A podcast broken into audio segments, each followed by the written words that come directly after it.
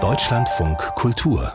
Lesart Ungewöhnliche, packende und manchmal auch sehr poetische Kriminalromane finden sich auf unserer Krimi-Bestenliste. Also eigentlich alles, was die Autor, die Juroren darauf setzen, lohnt es sich zu lesen. Vor allem, wenn jemand schon zwei Monate in Folge einen Platz besetzt, wie Frank Göre, der vor einem halben Jahrhundert seinen ersten Krimi veröffentlicht hat und seitdem die Szene entscheidend mitgeprägt hat. Inzwischen ist der Hamburger Schriftsteller und Drehbuchautor fast 80 Jahre alt und immer noch in Hochform. Das zeigt sein neuer Krimi harter Fall, den uns Jurorin Sonja Hartl vorstellt.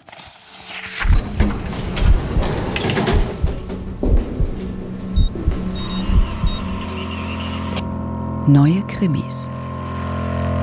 Die 17-jährige Kirsten Paulsen schleicht sich im Herbst 1978 nachts aus dem Haus ihrer Mutter in Dänemark und macht sich auf den Weg nach Flensburg. Sie will zu ihrer deutschen Ferienliebe Rainer. Sie kann ihn einfach nicht vergessen. Einige Wochen später wird Kirsten tot in Hamburg aufgefunden. Und nun würde man erwarten, dass die Ermittlungen in diesem Todesfall im Mittelpunkt von Frank Göres Kriminalroman stehen. Aber in diesem großartigen Buch sind sie nur ein Erzählstrang unter vielen. Denn eigentlich erzählt dieser Roman von dem Leben in Hamburg 1978 und 79. Da träumen zwei Abiturienten von einem Trip nach Jamaika, der anders laufen wird, als sie dachten. Da gibt es Ulrike, sie hat die Nase voll von ihrer WG und trifft auf einen Clubbetreiber, der seinen Aufstieg im Kiez plant.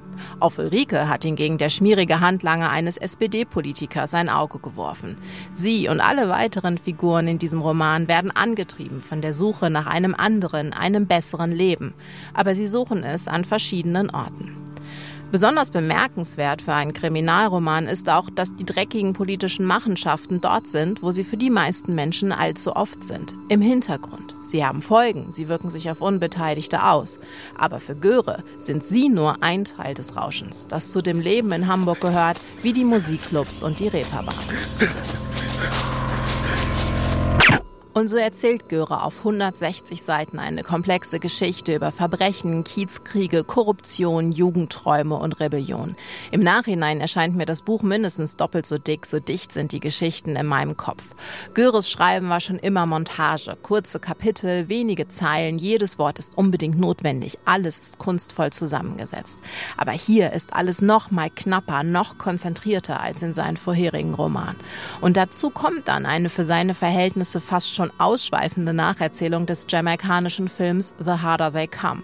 Sie eröffnet jedes Kapitel, reibt sich an dem nachfolgenden oder korrespondiert mit ihm.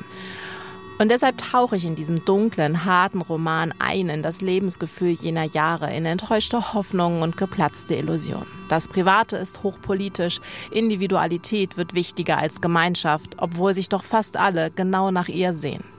Abgerundet wird dann dieser vielschichtige Roman mit einer Playlist, die die vielen erwähnten Songs versammelt. Nur eines findet man dort nicht, den einzigartigen Sound von Frank Göre. Dazu braucht man seine Bücher.